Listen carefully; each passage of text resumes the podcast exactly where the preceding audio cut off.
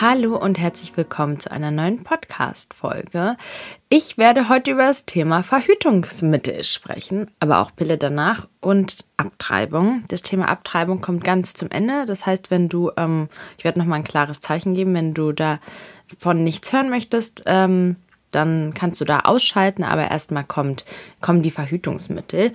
Und ich werde heute hauptsächlich äh, von meiner Erfahrung sprechen. Ich habe sehr viel schon ausprobiert und ähm, euch so ein bisschen meine Gedanken da mitteilen. Ich habe mich viel damit beschäftigt, aber ich möchte an dieser Stelle sagen, ich bin keine Ärztin und ich werde euch auch, ähm, ja, ihr werdet auch sehen, warum ich das auch nochmal sage, weil es ist teilweise richtig schwierig, ähm, auch Ärzten zu vertrauen.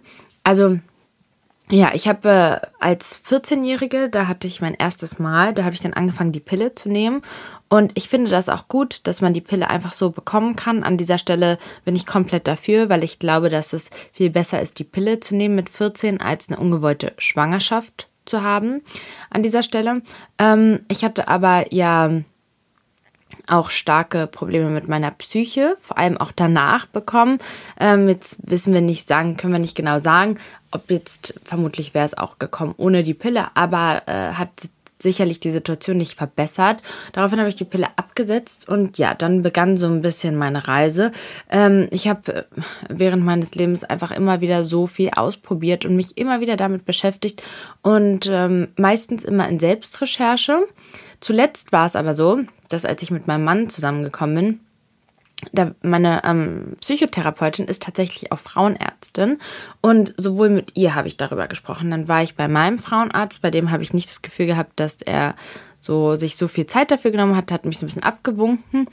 Und dann war ich nochmal bei einer alten Frauenärztin und die hat sich so lange Zeit für mich genommen und mir alles erklärt. Aber am Ende des Tages, ja, bleibt die Auswahl schwierig und kompliziert. Also es ist wirklich krass, wie ähm, fortschrittlich wir in der Welt sind. Und ich meine, es ist ja toll, dass es überhaupt Verhütungsmittel gibt. Es gibt ja etliche, aber alle sind sie für die Frau mit Schwierigkeiten verbunden. Und dagegen gibt es halt nur das Kondom für den Mann.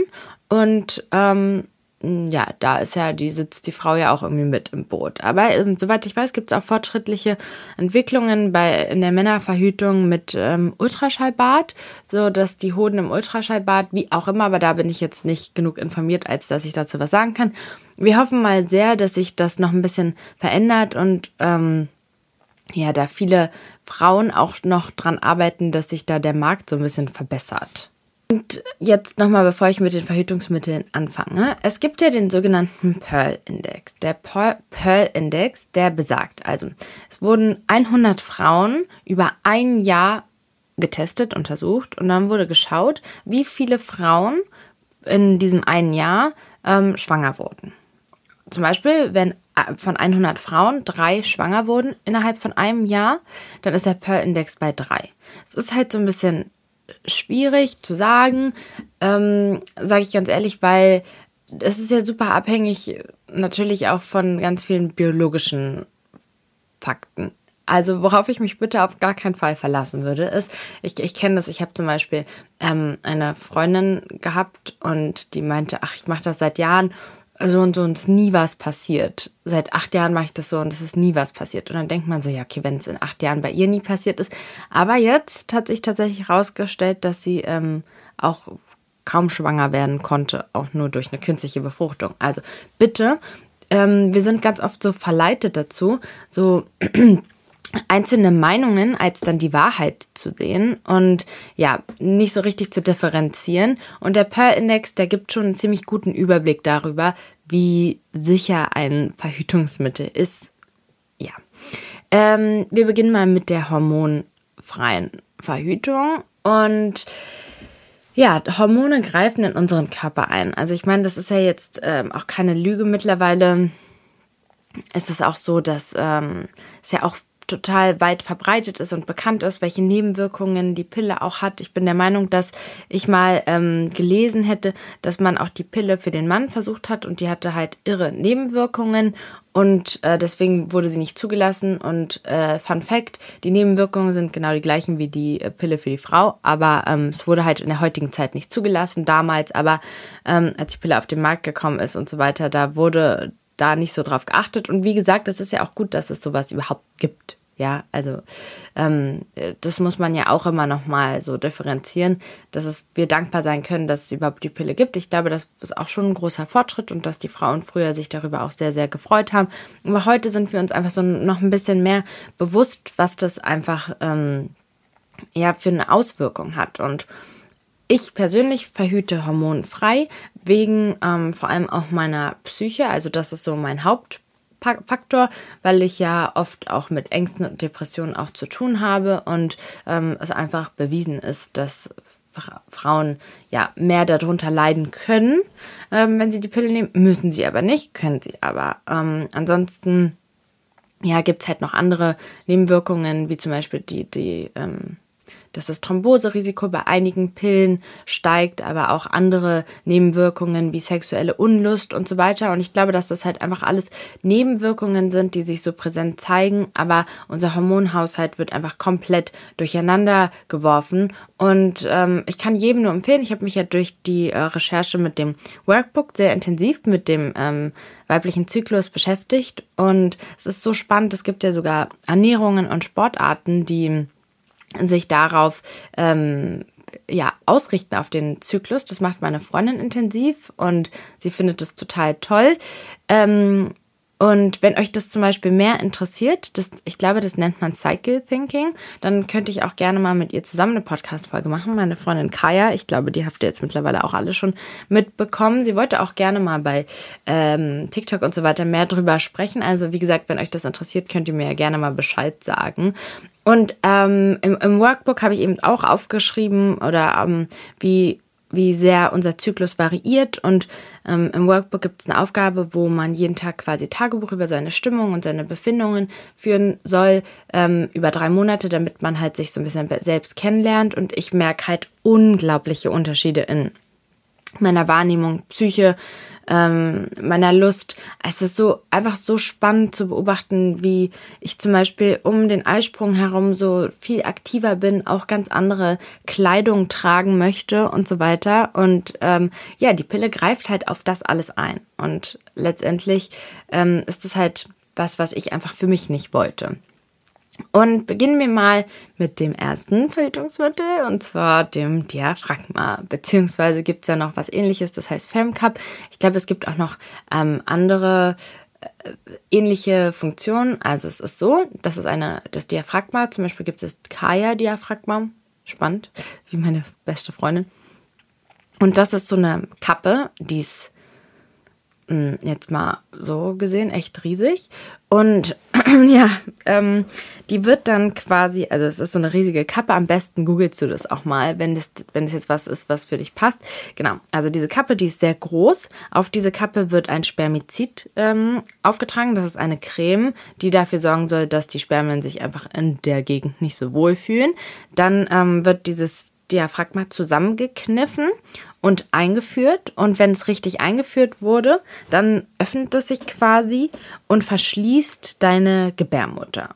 Ganz an sich finde ich, ist es eine, hm, eine smarte Geschichte und eine gute Sache. Ich habe es auch eine Zeit lang benutzt. Ähm, früher mal, da war ich jünger, ähm, da war das so mein Verhütungsmittel der Wahl und ich hatte das auch Freundinnen empfohlen und ich weiß auch, dass Freundinnen damit auch zufrieden waren. Aber jetzt kommen wir mal zu den ganzen realistischen Fakten. Also Fakt ist, du musst das halt vorher auf einführen. Also das bedeutet, das kommt darauf an, ob du also wenn du zum Beispiel in einer Beziehung bist, das ist sowieso eher ein Verhütungsmittel für Beziehungen, vor allem weil es ja auch nicht vor ähm, übertragbaren Krankheiten schützt. Also ähm, das ist jetzt mal so ein bisschen ausgeklammert, dass ihr, ich, ich habe irgendwie das Gefühl, dass ich eine ganz tolle Gemeinschaft hier habe mit Leuten, die wissen, dass man sich vor ähm, übertragbaren Krankheiten schützen soll. Also ich habe überhaupt gar kein Problem damit.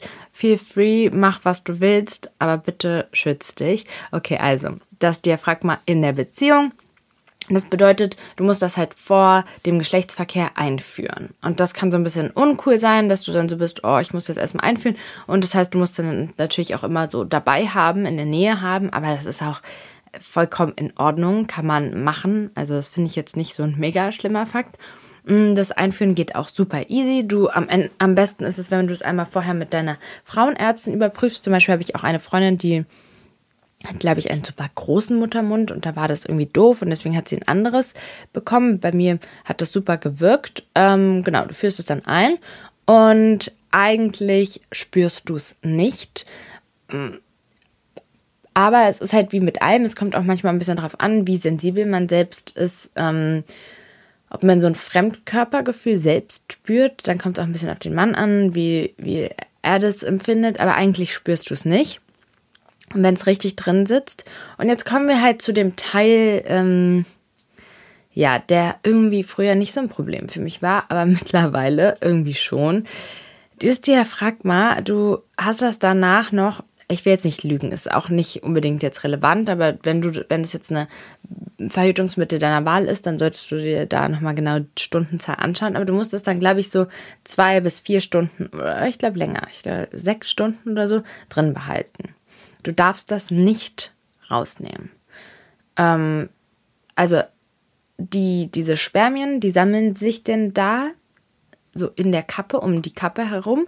Und durch das Spermizid werden ja die Spermien im besten Fall halt dann abgetötet. Und ähm, ja, wenn du das rausnehmen würdest, dann ja, würdest du den ganzen Prozess im Prinzip ja, gefährden.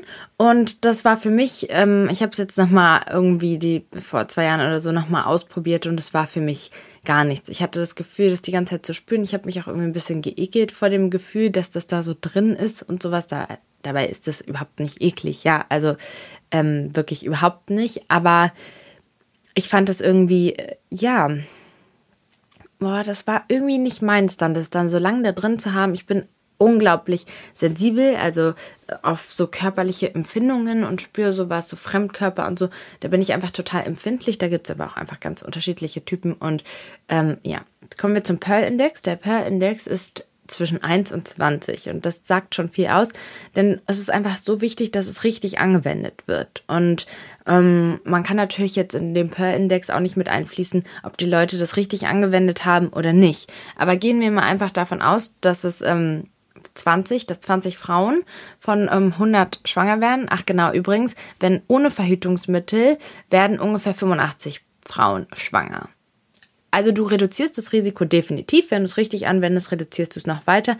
Aber es ist, denke ich mal, auf jeden Fall ein Verhütungsmittel, das ähm, für Paare geeignet ist, wo es jetzt nicht ein Weltuntergang wäre, wenn eine Schwangerschaft zustande kommen würde. Beispielsweise, wenn man es jetzt kombinieren würde mit einer anderen Methode, zum Beispiel der Kalendermethode und dann beispielsweise ähm, dem Coitus interruptus, also das ähm, vorzeitige rausnehmen, dann könnte man das quasi kombinieren. Aber es bleibt natürlich, dass es kein ähm, so sicheres Mittel ist wie die Pille. Deswegen ist es auch eher geeignet für ältere Frauen, die halt in einer sicheren Beziehung sind, wo halt eine Schwangerschaft kein Weltuntergang wäre. So, das ist das Diaphragma, beziehungsweise Femcup, wie auch immer, aber halt einfach dieses Kappenprinzip. Bei den hormonfreien Methoden gibt es jetzt auch gar nicht so krass viel noch. Ähm, aber ich hatte ja schon die Kalendermethode angesprochen und ähm, ich habe ja auch sehr viele jüngere Zuhörer und ganz kurz mal ähm, angerissen. Also in der Regel dauert ja ein Zyklus zwischen ja, 28, 32, wie auch immer, aber auf jeden Fall ähm, ja, in dem Dreh. Da gibt es ja ganz unterschiedliche Normalitäten, aber ähm, in der Regel ist es ja relativ regelmäßig. Also das wäre auf jeden Fall gesund. Und äh, der Zyklus teilt sich auf, mit der beginnt mit der Periode und ähm, dann in der Mitte des Zyklus findet dann der Eisprung statt und in der Zeit vor dem Eisprung kann man schwanger werden, genauso wie einige Tage nach dem Eisprung und danach beginnt eine Zeit, in der man nicht schwanger werden kann, denn ähm, ja, der Körper des Eis, der Eisprung hat stattgefunden. Der Körper hat signal, äh, realisiert, dass er nicht schwanger ist und in der Zeit kann man nicht schwanger werden. Genauso wie am Anfang, während der Periode kann man nicht schwanger werden. Und ähm, ja, so. Da gibt es ja ganz viele verschiedene Methoden, wie man tracken kann, ob man jetzt in einem Zeitraum ist, wo man schwanger werden kann und wo nicht. Und ich sage euch ganz ehrlich, ich habe, ähm, als ich jünger war, gedacht, hm, es ist ja gar nicht so wahrscheinlich, schwanger zu werden.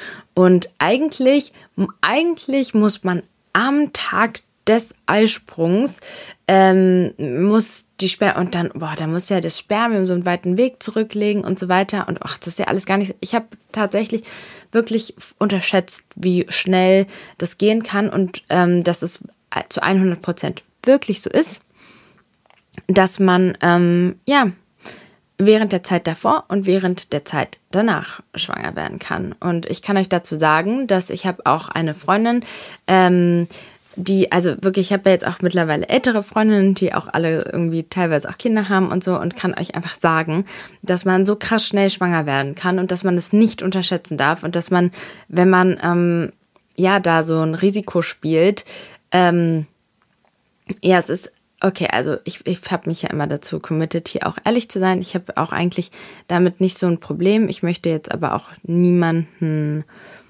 ähm, jetzt triggern an der Stelle. Ähm, ich glaube, ich werde es nochmal in der Caption schreiben. Ähm, ja, also ich ähm, track ja auch meinen Zyklus, da komme ich drauf zurück. Und ähm, ich habe halt gedacht, okay, ich habe den Eisprung und dann zwei Tage danach. Der Computer hat zwar noch gesagt, dass das ein roter Tag ist, aber ich dachte, ey, heute war der Eisprung, dann der nächste Tag und dann der Tag drauf, als ob man da schwanger werden kann. Und Spoiler Alert, ich wurde sofort schwanger. Das war, ähm, das ist ganz früh abgegangen. Ich habe einen sehr regelmäßigen ähm, ähm, Zyklus und ähm, ja, ich habe sofort gemerkt, als meine Ta Periode einen Tag zu spät war, habe ich einen Test gemacht und der war positiv und aber ein paar Tage danach kam dann die Blutung. Also es war ein natürlicher Abgang, es war in Ordnung, ähm, aber ja, man kann halt da auch schwanger werden. Und ich habe tatsächlich gerade eine Freundin, die gerade, glaube ich, im sechsten Monat ist, der es exakt genauso passiert ist. Und ähm, ja, also man, man muss das, diese Kalendermethode, Temperaturmethode, was auch immer, diese Methoden sind sehr risikoreich und man muss sie sehr, sehr genau, ähm, ja, das genau verfolgen und auch ernst nehmen und darf da nicht so leichtsinnig sein. Und ähm, es gibt verschiedene Methoden, um das zu tracken. Also man kann natürlich über eine App, beispielsweise ja die Flow-App, die finde ich auch super. Bei mir ist es so, dass mein Zyklus unglaublich regelmäßig ist, wirklich so auf den Tag genau so regelmäßig ist.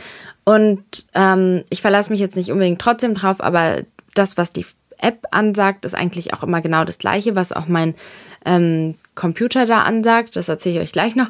Ähm, die App ist sehr gut, aber es gibt halt viele, zum Beispiel, ich habe eine Freundin, die einen sehr, sehr, sehr unregelmäßigen Zyklus hat, die hatte auch, ist so auch schwanger geworden, weil sie dachte, ach, da und da ist ihr Eisprung, war es aber gar nicht. Und ja, dann ist sie am Ende schwanger geworden. Weil ähm, manchmal ist der Eisprung halt einfach wann anders. Ne? man, man kann sich nicht da zu 100% auf die App verlassen. Und es gibt jetzt verschiedene Methoden, um zu tracken, wann genau der Eisprung war beginnen wir dabei mal mit einer kleinen witzigen Geschichte. Tracken. Es gibt ein Verhütungsmittel, es heißt Trackle und das ist, oh, das ist schon lange her, das ist schon vier Jahre her oder sowas. Da habe ich mir das besorgt. Das ist so eine kleine, so ein kleiner, mm, wie soll ich es nennen? Es sieht eigentlich aus wie ein Tampon, ist aber elektronisch und du führst dir das ähm, vom Schlafengehen ein und das misst dann deine Temperatur und ich weiß gar nicht, ob es nur die Temperatur misst oder auch den Cervix-Schleim, aber auf jeden Fall die Temperatur und morgens holst du es einfach raus und packst es dann in die Station und dann sendet es die Information an dein Handy und dann weißt du ziemlich zuverlässig genau, wann du deinen Eisprung hattest und was und wann nicht. Und ich dachte, das ist eine gute ähm, Methode und ähm, das war das allererste Modell. Ja, aber das, dieser kleine Computer, der so aussah wie halt ein Tampon, der hatte keinen Rückholfaden oder sowas. Und es war halt so glitschig, also so, so glatt. Also so, sorry, aber ähm, ich ja, hab's nicht rausbekommen. Bin voll am Verzweifeln gewesen. Äh, hab's voll versucht. Am Ende musste ich dann aber ähm, zum Frauenarzt gehen und der musste mir das rausholen. Und ich kann mich noch gut erinnern, wie mein Frauenarzt ähm, zu seiner Schwester, äh, zu so einer Schwester gerufen hat. Ich brauche hier Unterstützung. Die Patientin hat sich einen Computer eingeführt. einen Computer eingeführt. Ähm, das war meine Geschichte mit dem Trackle. Danach, ich hatte eine super böse, ähm, eine super böse Rezession geschrieben bei Amazon. Mittlerweile haben sie so einen Rückholfaden eingebaut und ähm, könnte eine Funktion sein, könnte was Gutes sein. Für mich wäre es ehrlich gesagt nicht, das vorm Schlafengehen immer einzuführen, weil, ähm, ja, ich, ich weiß nicht, was mir ein bisschen das jetzt persönlich für mich so, aber es kommt natürlich auf deinen Alltag, auf deinen Rhythmus an, ob das vielleicht für dich passen würde. Wäre auf jeden Fall eine Möglichkeit, relativ genau zu bestimmen, wann du deinen Eisprung hast. Dann gibt es noch die Temperaturmethode. Also Temperaturmethode ist eben, dass die Basaltemperatur sich verändert im Laufe deines Zyklus und um den Eisprung rum, ich glaube, ansteigt, ist aber egal. Also verändert sich so, dass man halt, wenn man jetzt jeden Tag seine Temperatur seine Basaltemperatur misst, dass einem eine Veränderung auffallen würde. Und jetzt ist es so, dass diese Unterschiede wirklich ganz marginal sind, weshalb du direkt, wenn du deine Augen aufschlägst, deine Temperatur messen musst. Und zwar, glaube ich, sogar für drei Minuten. Und da gibt es verschiedene Tools, die man kaufen kann. Kann man ja mittlerweile sogar auch einfach so bei Rossmann kaufen. Und du hältst es dann für drei Minuten im Mund, direkt, wenn du deine Augen aufschlägst. Und das ist, ich habe mir das auch besorgt, aber das ist für mich nichts. Also mit vor allem meinem kleinen Sohn und sowas, wenn ich habe da keine drei Minuten, die ich da im Bett liegen kann. Und auch, du musst ja auch dran denken. Ich glaube, das ist irgendwann eine Routine-Sache, aber ähm, ich fand das super kompliziert. Ähm, wie gesagt, der Tracking misst ja auch die Temperatur. Dann gibt es ja noch die Apple Watch. Ich habe mir die ja genau deshalb geholt. Keine Ahnung, was ich falsch mache. Es misst einfach nicht. Also ich glaube, nach der Podcast-Folge werde ich mich mal damit nochmal auseinandersetzen. Es hat nicht einen einzigen Wert gemessen. Ähm, also bis jetzt funktioniert es nicht so gut. Ähm, und dann gibt es noch die Methode ähm, über den Urin. Das mache ich ähm, über so einen Clear Blue Computer. Und das funktioniert, also ich bin ziemlich zufrieden damit. Das bedeutet, morgens dieser Computer, der ist immer im Badezimmer. Morgens, wenn ich aufstehe, der liegt halt wirklich direkt neben der Toilette und der piept, wenn ich messen soll. Das finde ich ganz praktisch, weil man muss nicht an jeden Tagen messen. Und ja, dann hast du halt so eine Stäbchen, die kosten, glaube ich, so 14 Euro für einen Monat. Aber ich benutze auch nicht mittlerweile jeden Tag mehr ein Stäbchen. Also ich habe, äh, glaube ich, sogar zwei Monate was davon, um mal so einen finanziellen Rahmen zu nennen. Ähm, ja, genau. Also du musst dann halt auf dieses Stäbchen und dann führst du, das ist wie so ein Schwangerschaftstest, das führst du dann in diesen Computer ein und das misst halt dein, deine Hormone im Urin. Ganz wichtig, dass es der Morgenurin ist, dass es auch eine ähnliche Zeit ist. Und dann sagt er dir, wann du deinen Eisprung hast und wann nicht. Und ja, damit weißt du es auch sehr, damit fühle ich mich auch gut, weil ich halt eben auch weiß, dass es manchmal zu Veränderungen kommen kann. Und ähm, darauf äh, verlasse ich mich dann auch. Und ja, ich kann halt nur empfehlen, dann wirklich an den roten Tagen auch wirklich dann ähm, anders zu verhüten. Ähm, denn rote Tage bedeuten halt wirklich, dass man schwanger werden kann. Ich dachte mal, ach, der übertreibt ein bisschen, der will sich absichern, aber nein. Und an den Tagen, an denen es dann nicht rot ist, kann man halt dann bedenkenlos unverhütet mit seinem Partner Geschlechtsverkehr haben. Das finde ich eigentlich so ganz gut. Dann gibt es natürlich noch das Kondom. Ähm, Glaube ich, brauche ich jetzt nicht erklären. Mm, und natürlich noch die ganz spannende, beliebte Methode Coitus interruptus. Also der Co Coitus interruptus bedeutet ja, dass man quasi, dass der Mann vor der Ehe, bevor er zum Höhepunkt kommt, dass er ähm, ihn entfernt aus. Und äh, ich weiß nicht, wie ich hier reden soll. Ich will auch nicht übertreiben mit den Wörtern. Ähm, genau, dass er ihn halt vorher rauszieht. Und ja, der Pearl-Index liegt zwischen 4 und 18, was finde ich ein bisschen irreführend ist, weil bei denkt man so, auch 4 ist ja wenig, ist eigentlich relativ sicher. Leute, ich kann euch wirklich sagen, so wie viele Schwangerschaften ich in meinem Umfeld erlebt habe, durch diese Verhütungsmethode mich eingenommen. Und da komme ich später nochmal zu. Aber ähm, man darf auch nicht auf gar keinen Fall vergessen und unterschätzen, dass ähm, wenn der Mann beispielsweise davor schon mal ähm, ejakuliert hat, genau, also ganz kurz nochmal zur Erklärung. Also der Mann, der, ähm, der scheidet ja Lusttropfen aus und ähm, jetzt sagt man, dass dieser Lusttropfen keine Spermien von sich aus beinhaltet. Das ist eher irgendwie so eine Vorbereitung für die Spermien. Wie auch immer, ich bin keine Ärztin, aber angeblich soll es keine Lusttropfen beinhalten. Aber das große Problem ist, dass wenn der Mann beispielsweise ähm, unmittelbar davor oder irgendwann im Laufe des Tages oder davor schon mal ähm, einen Höhepunkt hatte, dann befinden sich in diesem Leiter eben fähige Spermien, die mit rauskommen mit dem Lusttropfen. Und das ist das, was so gefährlich auch an der Sache ist. Ähm, genauso wie, dass der Mann dass sich auch nicht alle Männer so weit kontrollieren können, dass sie es wirklich rechtzeitig rausziehen. Also dass sie genau, dass vielleicht ähm, schon auch ein paar Spermien ja eventuell schon auch da landen. Und äh, es ist einfach ein sehr unsicheres Verhütungsmittel. Kann man machen. Es ist bestimmt besser als ähm, ja, ohne Verhütungsmittel, wenn man keine Kinder haben möchte. Aber ich kann euch wirklich sagen, in meinem Umfeld und ich persönlich, ich habe so viele Schwangerschaften erlebt dadurch. Ähm, es ist nicht zu unterschätzen, vor allem da ähm, der Lusttropfen eben doch Spermien enthalten, enthalten kann. Und wir wissen halt nicht, ob der Mann nicht am Morgen ähm, sich selbst angefasst hat oder sowas. Es kann halt dann alles doch ja, und es reicht ein ganz fähiges, aktives Spermium, um die ganze Sache dann doch zum Ziel zu bringen. Ähm, ja, also von daher auch eine sehr riskante Methode. Und damit hätten wir aber eigentlich auch schon alle hormonfreien Mittel abgearbeitet. Also die, die Auswahl ist nicht so riesig. Man kann natürlich noch das Frauenkondom benutzen, das habe ich jetzt mal komplett ausgelassen. Ähm, vielleicht kennt ihr ja, gibt es ja irgendwie eine Methode, die ich noch nicht kenne. Ach genau, ich komme gleich auch nochmal zur Kupferspirale. Die habe ich jetzt ähm, so ein bisschen neutral da bewertet, weil sie ja auch nicht komplett unhormonfrei ist, weil sie ja schon auch in den Körper eingreift. Also sie hat halt keine Hormone, aber sie greift ja trotzdem in den Körper ein. Ähm, so, gut, also Kupferspirale. Spannend. Hm. Ich, ich habe schon so oft drüber nachgedacht. Ich habe auch Freundinnen, die damit sehr zufrieden sind. Ähm, habe auch Freundinnen, die mir Horrorgeschichten erzählt haben. Ich persönlich habe mich dagegen entschieden. Mein Arzt hat mir persönlich auch abgeraten. Ähm, er meinte, dass das äh, Risiko für Infektion einfach so viel größer ist. Da ist ja dieser Faden. Um diesen Faden können sich ähm, immer wieder auch Bakterien und so weiter sammeln und er meinte auch im Allgemeinen findet er das nicht gut, dass diese Kupferionen, also es funktioniert ja so, dass diese Kupferionen die Schleimhaut verändern. Er hat mir das so erklärt, dass das quasi wie die ganze Zeit Entzündungen in der Gebärmutter sind. Ich weiß es nicht genau, aber ähm, diese Kupferionen, ja, verändern halt die Schleimhaut, sodass kein, sich kein Spermium einnisten kann. Ähm, kann die Blutung verstärken und verlängern und mehr Schmerzen verursachen, je nachdem, wie anfällig man da ist. Ähm, hat aber wiederum keine Auswirkung auf die Psyche und wirkt ja wirklich nur lokal durch diese Kupferionen, wirklich nur in der Gebärmutter.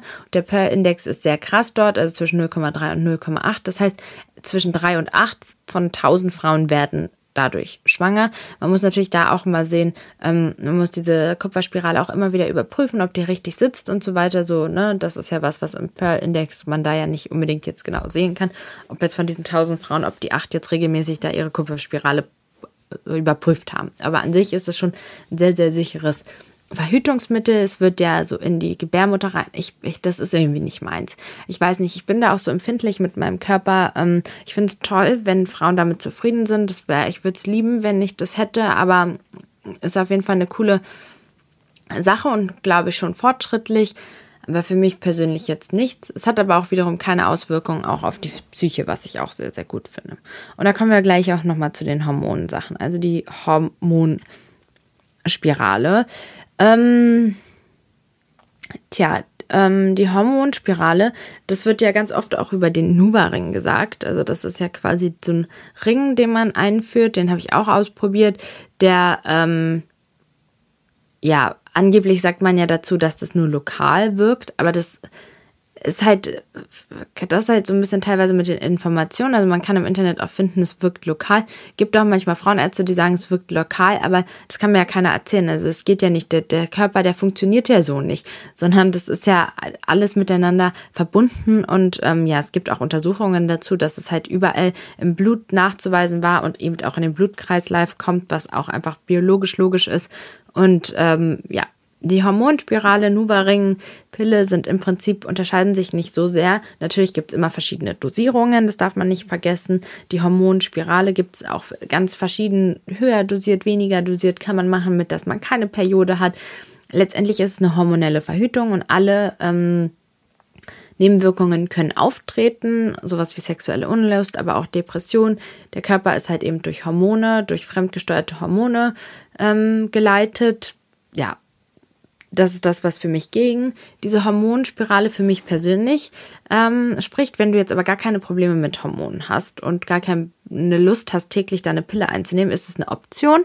Definitiv. Beim Nuvaring genauso, der ist ja ein bisschen weniger invasiv, also du musst den ja nicht, du schraubst da nicht irgendwas in die Gebärmutter rein. Beim Nuvaring, ähm, also sowas wie ein Zopfgummi im Prinzip, den du da einführst. Ähm, ich habe das zweimal probiert. Ich war zweimal, ich reagiere einfach nicht gut auf die Hormone. Es ist einfach genau das Gleiche.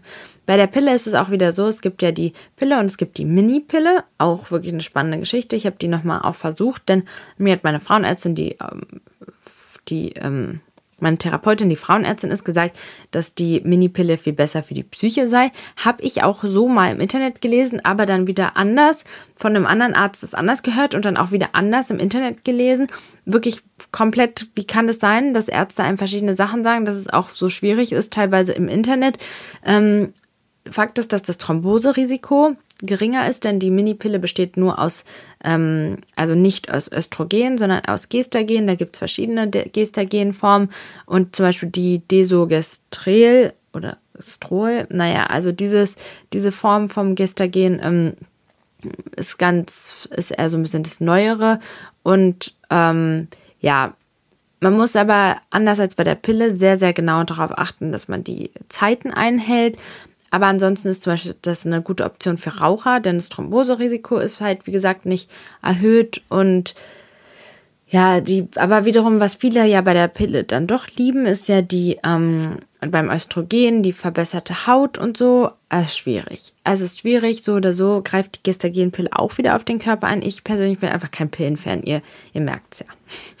Was soll ich euch dazu sagen? Also für die, die es funktioniert und wenn ich jetzt eine Tochter hätte, würde ich der okay, sage ich jetzt so salopp, aber vielleicht auch würde ich da, vielleicht auch eher, aber andererseits so eine junge Frau, die sich gerade entwickelt und dann die Pille nimmt, weiß ich nicht. Aber eine Schwangerschaft, es kommt darauf an, wie verantwortungsbewusst man ist und umgeht und wie man mit seinem Partner ist und so weiter. Also das Kondom ist halt einfach, ich verstehe auch viele, die, ich habe mich auch, fand es auch lange und so kacke, aber ein Kondom ist gar nicht so schlimm. Man gewöhnt sich auch total dran und ich glaube, dass manchmal auch hm, auch von den Männern, da hatte ich auch so eine Konversation mit jemandem, da bin ich echt auch ein bisschen an die Decke gegangen. Da habe ich nämlich mit ihm, ich will jetzt hier niemanden sagen, aber ich glaube, ähm, ähm, ja, wissen, von wem ich spreche. Ähm, da ging es irgendwie so darum, welches Verhütungsmittel in die Fra in Frage kommt. Und ja, da meinte er, ja, ein Kondom, ähm, das, das kann ich einfach nicht. Und da dachte ich so, wow, krass, wie egoistisch bist du eigentlich? Jetzt muss, muss deine Partnerin sich da durchquälen, weil du dir kein Kondom überstülpen willst. Das finde ich nicht in Ordnung. Ich finde wirklich, dass da ähm, die Männer auch dann die Verantwortung übernehmen müssen und es ist auch kein Weltuntergang. Also bei sehr vielen Männern funktioniert sehr viele Männer können damit leben und ähm, kriegt man hin. Es ist halt, ja. Also ich meine, oder will man halt ein Kind. So. Äh, da bin ich strikt, da bin ich, da kann, da kann mir keiner was, da bin ich wirklich strikt. Ich bin da auch da manchmal eine Emanze, kann ich nicht anders sagen. Das finde ich nicht in Ordnung an der Stelle. Ähm, kommen wir jetzt mal zu was, ähm, ja, der Pille danach. Die Pille danach ähm, ist eine sehr gute Alternative, wenn zum Beispiel mal das Kondom ähm, ja, kaputt geht oder man oder das Diaphragma sich verrutscht, wie auch immer, oder man halt einfach ein Missgeschick hat und äh, ohne Kondom ähm, Geschlechtsverkehr hat und aber keine, keine Schwangerschaft möchte. Die Pille danach sollte spätestens zwölf Stunden danach eingenommen werden, aber auf keinen Fall später 72 Stunden. Ne? Man, man weiß, dass umso länger man wartet, man das Risiko erhöht, dass es halt nicht wirkt. Und die Pille danach wirkt nur vor dem Eisprung. Also wenn der Eisprung schon stattgefunden hat, dann kann die Pille danach auch nichts mehr ähm, ausrichten und das muss man wissen. Die Pille danach bekommt man aber einfach in der Apotheke. Es ist natürlich auch eine Horm hormonell. Ich, es ist halt eine Einmalpille. Ähm, ist natürlich hormonell. Ich kann es vielen empfehlen, die Pille danach einfach vorrätig zu Hause zu haben. Ähm, für, für Leute, die da irgendwie ähm, sich, kann man halt machen, weiß ich, dass das einige machen und ähm, ja, muss man halt für sich selbst einschätzen, was für ein Typ man ist. Ähm, auf jeden Fall toll, dass es das gibt. Und ähm, ja, so, an dieser Stelle ähm, haben wir jetzt alle Verhütungsmittel so ein bisschen aufgezeigt. Es wäre toll, wenn es noch andere Optionen gäbe. Das ist das. Es, es gibt natürlich hormonell, gibt es natürlich auch die Spritze und so weiter, aber es sind halt alles immer, immer alles hormonell.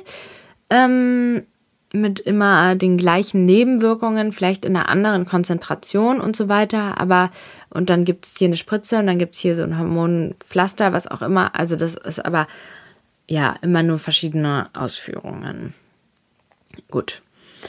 Okay, und ähm, ich habe echt lange überlegt, ob ich das Thema jetzt noch anspreche oder nicht, aber ich habe mich dafür entschieden, weil ich ja sowieso dafür bin, dass ich finde es schwierig, dass so viele Sachen so ein Tabuthema sind. Ich habe schon immer, ähm, war meine Mutter so, dass sie gesagt hat, warum erzählst du das? Aber ich dachte halt so, hä, warum soll ich das denn nicht erzählen? Das ist auch was, was für mich so authentisch sein bedeutet. So, warum soll ich das nicht erzählen? Und ähm, ich komme jetzt zum Thema Abtreibung. Und ähm, also falls du da sensibel bist mit dem Thema, ähm, bitte dann an dieser Stelle ausschalten. Und für diejenigen, die dranbleiben und gegen Abtreibungen sind, ich kann es absolut komplett nachvollziehen. Und ich möchte an dieser Stelle sagen, ich würde euch sehr, sehr bitten, davon abzusehen, mir ähm, jetzt äh, dazu was zu schreiben. Denn ich erzähle euch das jetzt weil mir es auch wichtig ist, dass auch junge, junge Hörer auch wissen, wie, wie das abläuft, wie sich das anfühlt, wie das ist, was mich dazu bewogen hat, um den Leuten, die zum Beispiel vielleicht irgendwann mal in der Situation sind, ähm, ja, vielleicht irgendwie Gedankenanstöße zu geben, die helfen. Und ähm, ja, auch um so ein bisschen zu sagen, denn ich habe es äh, unterschätzt, ich hatte es damals unterschätzt und ähm, ja, auch ich weiß, dass ich das zum Beispiel auch ähm, ja, Jüngeren ähm, zum Beispiel erzählt habe und es die dazu auf jeden Fall hoffentlich bewogen hat, auch äh, verantwortungsbewusster mit ähm, dem Thema Verhütung umzugehen. Und genau, so, also ich werde jetzt mit der Geschichte anfangen. Also wenn du es nicht hören möchtest, dann jetzt bitte ausschalten. Okay, so.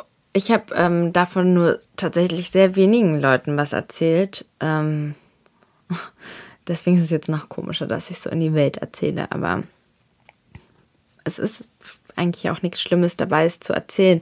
Ich finde, ähm, mir tut es voll, oft voll gut, also sowieso hat es mir oft gut getan, hier im Podcast drüber zu sprechen, aber auch einfach mit Menschen drüber zu sprechen. Ich sehe einfach, dass ganz viele so alles mit sich mittragen, bei sich behalten und ich glaube, dass einem auch nicht gut tut. Ja, also, als ich ähm, meinen Mann kennengelernt habe, ganz, ganz frisch. Es war der allererste Zyklus. Ähm, ja, ihr wisst ja, ich hatte äh, hab nicht, hab, bin nicht so ein Fan mit der hormonellen Verhütung. Und wir haben irgendwie, naja, so wenn man verliebt ist und so, dann ähm, ja, kann, ist man da auch, ich war dann da auch ein bisschen irrational. Ich habe es auch, wie gesagt, auch unterschätzt, wie schnell das gehen kann. Es war, wie gesagt, der allererste Zyklus und ähm, wir haben uns für die Coitus Interruptus Methode entschieden gehabt. Und natürlich, nachdem wir sicher gegangen sind, dass äh, keiner übertragbare Krankheiten hat an dieser Stelle auch. Und ja, ich bin dann schwanger geworden. Und es war eine schwierige Situation, definitiv. Wir waren, ähm, wir kannten uns da anderthalb Monate oder vielleicht zwei Monate. Und ähm, ich hatte ja schon ein Kind. Mein Sohn war zu dem Zeitpunkt zwei oder zweieinhalb. Und ich war ja auch gerade erst so vor vielleicht vor einem Dreivierteljahr ausgezogen. Und eigentlich war ich auch zu dem, obwohl wir sehr verliebt ineinander waren, war ich jetzt mir auch gar nicht in dem Moment so bewusst, dass wir so wirklich zusammenbleiben und jetzt auch heiraten und so. Es war zu dem Zeitpunkt nicht unbedingt abzusehen. Dann war es auch so, dass ich mich ja, ähm, dass wir da genau auch die Pandemie hatten und mein Mann, der arbeitet zwar auch in der Mode, aber sein Haupteinkommen hat er durch das Singen. Und als wir uns kennengelernt haben, hat er aber überhaupt gar kein Geld verdient. Ähm, und das war für mich ja auch in dem Moment oder für uns natürlich auch schwierig, weil überhaupt nicht abzusehen war, wie sich die Pandemie entwickelt. Es waren keine Events möglich, deswegen wurde er heute auch nicht gebucht. Und ähm, ja, wir, ich hatte halt diesen positiven Test und obwohl ich so einerseits mich, hatte ich so ein Gefühl, dass es irgendwie schön war, dass es so was Gemeinsames von uns ist, aber ich wusste sofort, dass ich jetzt auf gar keinen Fall ein Kind möchte. Und ähm, ja, ich wusste, also ich war zu diesem Zeitpunkt, wo ich schon ein Kind hatte, überhaupt nicht bereit. Überhaupt nicht. Ich hatte, ich konnte mich überhaupt nicht mit der Mutterrolle identifizieren. Es war für mich überhaupt nicht vorstellbar, ein Kind zu bekommen. Ähm, ich habe ja schon mal in einem Podcast auch erzählt, dass es für mich so eine Phase war, wo ich ja so sehr jugendlich war. Also ich habe mich so gefühlt, als ob ich überhaupt nicht in der Lage wäre, mich um ein Kind zu kümmern, wo ich ja schon ein Kind hatte. Aber ähm, ja, einfach so vom Gefühl her. Aber dennoch wollte ich auch die Entscheidung auch überhaupt nicht leichtfertig treffen. Ich habe dann, ähm, ähm, man muss ja da so ein Beratungsgespräch machen. Das war übers Telefon, das war in Ordnung. Genau, also es läuft dann so, wenn du eine Abtreibung möchtest. Ach, okay, Moment, ich fange erstmal irgendwie chronologisch an. Also ich hatte den positiven Test, danach bin ich zum Frauenarzt gegangen und der hat den, die Schwangerschaft im Urin halt dort auch feststellen können, aber man sieht ja noch nichts im Ultraschall, wenn es so früh ist. Und ähm, ich habe gedacht, man könnte dann da direkt eingreifen. Ich dachte, ach, ist doch super, ist gerade mal so eine eingenistete Eizelle. Ähm, aber nein, so funktioniert es nicht. Mein Frauenarzt wollte erstmal sicherstellen, dass das überhaupt eine intakte Schwangerschaft ist und dass wir das nicht einfach so machen, ähm, vielleicht ohne, ohne dass es überhaupt notwendig ist. Vielleicht geht es ja auch von nat natürlich ab, passiert ja auch sehr oft. Und deswegen haben wir noch gewartet. Das bedeutet, ich war einfach eine, ein paar Tage, obwohl ich eigentlich wusste, dass ich es nicht haben möchte, ähm, war ich einfach, ja, in diesem Zustand halt schwanger. Und ähm, wir hatten halt immer wieder Situationen, wo wir uns, wo wir manchmal dann so doch irgendwie uns gefragt haben, ob es das Richtige ist, obwohl wir eigentlich beide vom Gefühl so gesagt haben, es hat einfach viel, ich, ich wusste ja auch, dass meine Entscheidung sich jetzt ähm, auch auf meinen Sohn auswirkt. Dann dachte ich, okay, ich kenne ja diesen Mann überhaupt gar nicht. Ich weiß überhaupt nicht, was er für ein Mensch ist, was er für ein Vater ist. Dann ähm, packe ich auch meinen Sohn in die Situation, dass er dann damit auskommen muss. Dann bin ich am Ende vielleicht alleinerziehende Mutter von zwei Kindern. Das würde auch wieder für meinen Sohn. Dann weiß ich auch gar nicht, ob wie das irgendwie finanziell laufen würde, weil er überhaupt gar kein Einkommen hat. Bin ich in der Lage, ähm, für uns alle finanziell zu sorgen und so weiter. Und es waren halt einfach so viele Gedanken, die ja irgendwie plus dieses Gefühl, dass ich mich einfach überhaupt nicht bereit dafür gefühlt habe. Und es ist so schwierig, mm, weil natürlich viele Abtreibungsgegner, ähm, die ja auch sagen, ich meine, Gott sei Dank haben wir in Deutschland diese Möglichkeit, ja auch dafür so sind und sagen, ähm, ja, ähm, nur weil es dir gerade nicht passt und so weiter. Aber ehrlich gesagt finde ich halt, finde ich es halt schon in Ordnung. Es ist ja mein Körper und wenn ich jetzt gerade nicht in dieser Situation sein möchte, wenn ich nicht, ähm, wenn ich kein Kind möchte, dann, dann ist es doch meine Entscheidung, ob ich, ob ich dafür bin oder nicht. Egal, was das für, für Gründe sind. Und ähm, ja, nur nur weil es jetzt halt dazu gekommen ist, ist es für mich persönlich jetzt kein Grund, diese Schwangerschaft auszutragen. Und ähm, wir haben dann damals, hatten wir mh, hm, Freunde, die genau in der gleichen Situation waren wie wir. Also er war ein sehr guter Freund von meinem Mann und er hatte ganz kurz bevor wir uns kennengelernt haben, hatte er auch, oder ein bisschen länger, ein paar Monate lang, hatte er eine Frau kennengelernt, die zwei Kinder vorher hatte und sie ist auch ähm, ungewollt schwanger geworden, auch ganz früh, als sie zusammengekommen sind. Und ich habe da mit ihr telefoniert und hatte sie gefragt, wie, warum sie sich für, dafür entschieden hat. Und was sie gesagt hatte, war, dass sie ähm, unabhängig davon, ob sie mit ihm war oder nicht, eigentlich noch ein drittes Kind haben wollte. Und ähm, sie hat sich halt, sie wollte dieses Kind halt haben, unabhängig davon, ob die jetzt dann zusammenbleiben oder nicht. Und für mich war, sah die Situation nicht so aus. Also ich hätte das Kind auf gar keinen Fall gewollt. Ähm, ich hätte vielleicht dann mich dafür entschieden, irgendwie für uns, aber auf gar keinen Fall das alleine gewollt und so weiter. Und damit muss man ja irgendwo auch irgendwie mitrechnen, dass sowas passieren kann, vor allem wenn man halt sich in einer Beziehung befindet, die so jung und so frisch ist. Und jetzt mal ehrlich, war auch 25 ähm, zu dem Zeitpunkt eigentlich auch noch sehr jung. Ähm, ja.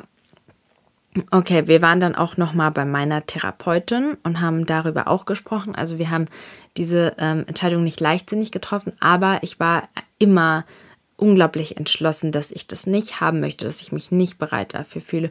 Mein Mann hätte, ähm, mein Mann ist auch an ganz vielen Punkten manchmal auch so ein bisschen ähm, emotionaler noch als ich und ähm, ich, ich, glaube, er hätte mir rückwirkend gesagt, dass er sich manchmal gewünscht hätte, dass ich sage, wir bekommen es einfach, aber rückblickend betrachtet sind wir, wir sind ähm, ja froh darüber, dass wir die Entscheidung so getroffen haben. Ähm, auch, ja, ich hatte ja auch selbst nicht, nicht, also ja, ich hatte einfach Schwangerschaft und so nicht so positiv konnotiert durch meine erste Schwangerschaft und die Zeit. Und ja, ich, ich habe mir halt auch so sehr gewünscht, dass wenn ich noch mal ein Kind bekommen würde, dass ich es einfach anders wahrnehme, anders genieße. Zu dieser Zeit war ich auch psychisch zwar sehr stabil, aber es hat mich, ich habe ähm, einfach dadurch, dass ich aufgebläht war und so weiter, hat sich mein Körper verändert, was sich, was sich unglaublich auf meine Stimmung ähm, eingeschlagen hat und so, weil diese körperlichen Veränderungen in der ersten Schwangerschaft für mich auch so schlimm waren. Und ich wollte das auf gar keinen Fall so unter diesen Umständen haben. Und ich war so unglücklich bereits da, wie sich mein Körper verändert hat. Und einfach keiner Pore meines Körpers bereit dafür, das zu machen. Und ja, wie gesagt, wir haben es aber wirklich ähm, nicht leichtsinnig entschieden und dann war ich, musste ich nochmal zur Kontrolle, um zu gucken, ob das intakt ist. Und es sind wirklich einige Tage vergangen, ich glaube zehn oder sowas. Mm, und es war halt intakt, dass der Hormonspiegel hatte sich weiter, ähm, ist weiter angestiegen, was dafür gesprochen hat, dass einfach eine intakte Schwangerschaft war. Und äh, ja, dann ähm, meinte er, okay, ich kann mich nicht mehr zu 100% an alles erinnern, aber es ist ja so, dass man ähm, dann, dat, genau, dann bin ich glaube ich nochmal ein drittes Mal hingegangen und das war dann wirklich auch der Tag. Da wussten wir, okay, das ist jetzt der Tag. Ähm, dann nimmt man eine Tablette im Beisein des Arztes. Genau, man muss ja diese Beratung bei diesem Familienstellen, die muss ja dann auch noch, glaube ich, zwei Tage im Abstand sein zu der Abtreibung und ja, ähm, dann war ich dort und habe diese Tablette genommen. Die erste Tablette führt dazu, dass das Wachstum dieser Eizelle ähm, eingeschränkt ist oder beziehungsweise aufhört und dann ein paar Stunden später, ich weiß nicht, ob 24 oder 48 Stunden später, nimmt man ja dann noch eine weitere oder zwei weitere Tabletten, die dann dazu führen, dass der Körper das ausscheidet. Und dann beginnt dann auch erst die Blutung. Und ja, wie gesagt, ich war ja auf jeden Fall dafür. Ich wollte das ja nicht, wollte diese Schwangerschaft nicht, aber ähm, wir sind dann nach Hause gekommen und es war so komisch. Ich wollte eigentlich die ganze Zeit nur, dass es vorbei ist. Und aber an dem Tag, an dem ich dann diese erste Tablette genommen habe, an dem Tag, an dem ich wusste, dass das jetzt ähm, das Wachstum jetzt aufhört, es war so ein unglaublich trauriger Tag und ich hätte damit gar nicht gerechnet, eben weil ich so entschlossen war. Und mein Mann und ich haben so doll geweint, weil es sich so sehr nach Tod auch angefühlt hat. Es konnte, ich konnte es gar nicht beschreiben. Es war eine unglaublich komische spirituelle Erfahrung auch, weil es sich wirklich ja so nach Tod angefühlt hat, obwohl es ja in meinen Augen damals auch nur eine Eizelle war. Ich meine, das war so groß, nicht mal so groß wie ein, vielleicht wie ein Sesam oder sowas, ja. Also ich finde, da kann man auch noch nicht von Baby sprechen oder sowas. Ähm, und das ist für mich halt auch noch kein Menschenleben. Natürlich kann sich daraus ein Menschenleben, aber ja, so, das ist ja auch nicht so, dass man jetzt um Spermium weint, das im Taschentuch landet oder sowas. Es ist ja kein Baby. Natürlich kann es potenziell eins werden, aber dazu gehört eben noch ganz viel. Und ja, deswegen war es so überraschend, dass es sich trotzdem so schlimm angefühlt hat. Und ähm, ich persönlich hatte jetzt ähm, nicht so schlimme Schmerzen, aber ich habe ähm, Freundinnen, die das auch erlebt haben, die sehr, sehr, sehr schlimme Schmerzen hatten und die sehr lange geblutet haben. Also acht Wochen noch, ähm, acht Wochen lang diese Schwangerschaft ausgeblutet haben. Durch die Blutung wird es ja dann ausgeschieden und ja, danach, ähm, ja, bin ich definitiv viel verantwortungsbewusster mit dem Thema umgegangen. Wie gesagt, ich habe es überhaupt nicht so eingeschätzt, dass man durch ähm, den Lusttropfen eben schwanger werden konnte. Das, das, dachte ich, das ist so unwahrscheinlich.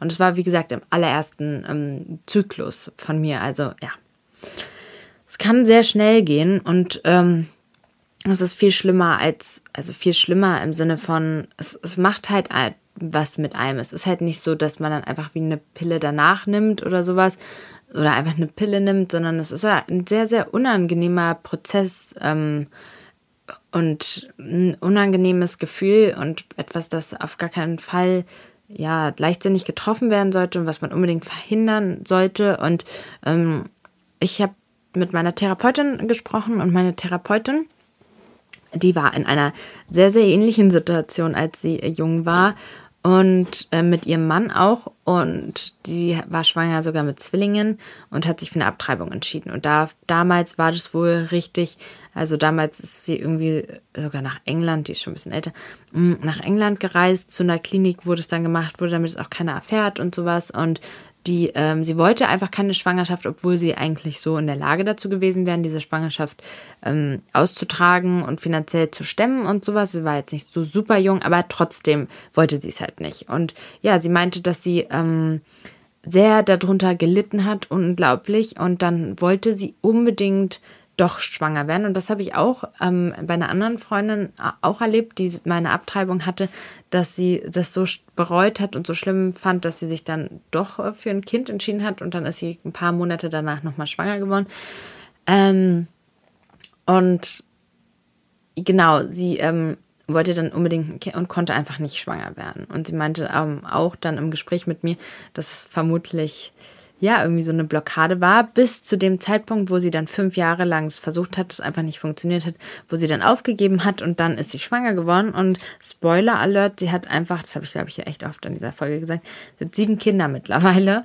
Ähm, immer wieder ist sie schwanger geworden. Ähm, ungewollt auch, aber sie hat, ja, ich glaube auch durch Coitus Interruptus hat mir auch davon abgeraten. Ähm, ja, aber sie hat die dann immer wieder doch ausgetragen und immer hat sieben Kinder jetzt mittlerweile. Eine sehr, sehr beeindruckende Frau. Und ähm, ja, ich bin sehr dankbar, dass ich sie an meiner Seite hatte. Ja, also, so viel zum Thema Abtreibung. Ja, ich denke, dass ähm, viele ja gar nicht niemanden haben, ähm, der so offen darüber spricht und der, ich weiß nicht, ich wusste auch nicht so richtig, wie das läuft. Ich hoffe, dass ich, ähm, dass es was gebracht hat, das zu erzählen. Und wie gesagt, an der Stelle, falls du gegen Abtreibungen bist oder sowas, dann ähm, würde ich dich bitten, das für dich zu behalten. Ich verstehe das komplett. Aber ähm, es gibt viele Frauen, die einfach das nicht möchten. Und ähm, ich finde das einfach, ich, ich persönlich finde das auch in Ordnung. Und ich finde es gut, dass wir, es ist so viel besser, dass man sich an diesem Punkt gegen Kind entscheidet, als dass man unglücklich ist als Mutter oder dem Kind nicht das bieten kann, was man, was es verdient hat. Und ähm, ja, ja. So viel dazu. Jetzt haben wir eine Menge gesagt. Vielen, vielen Dank fürs Zuhören ähm, und ich hoffe, wir hören uns beim nächsten Mal.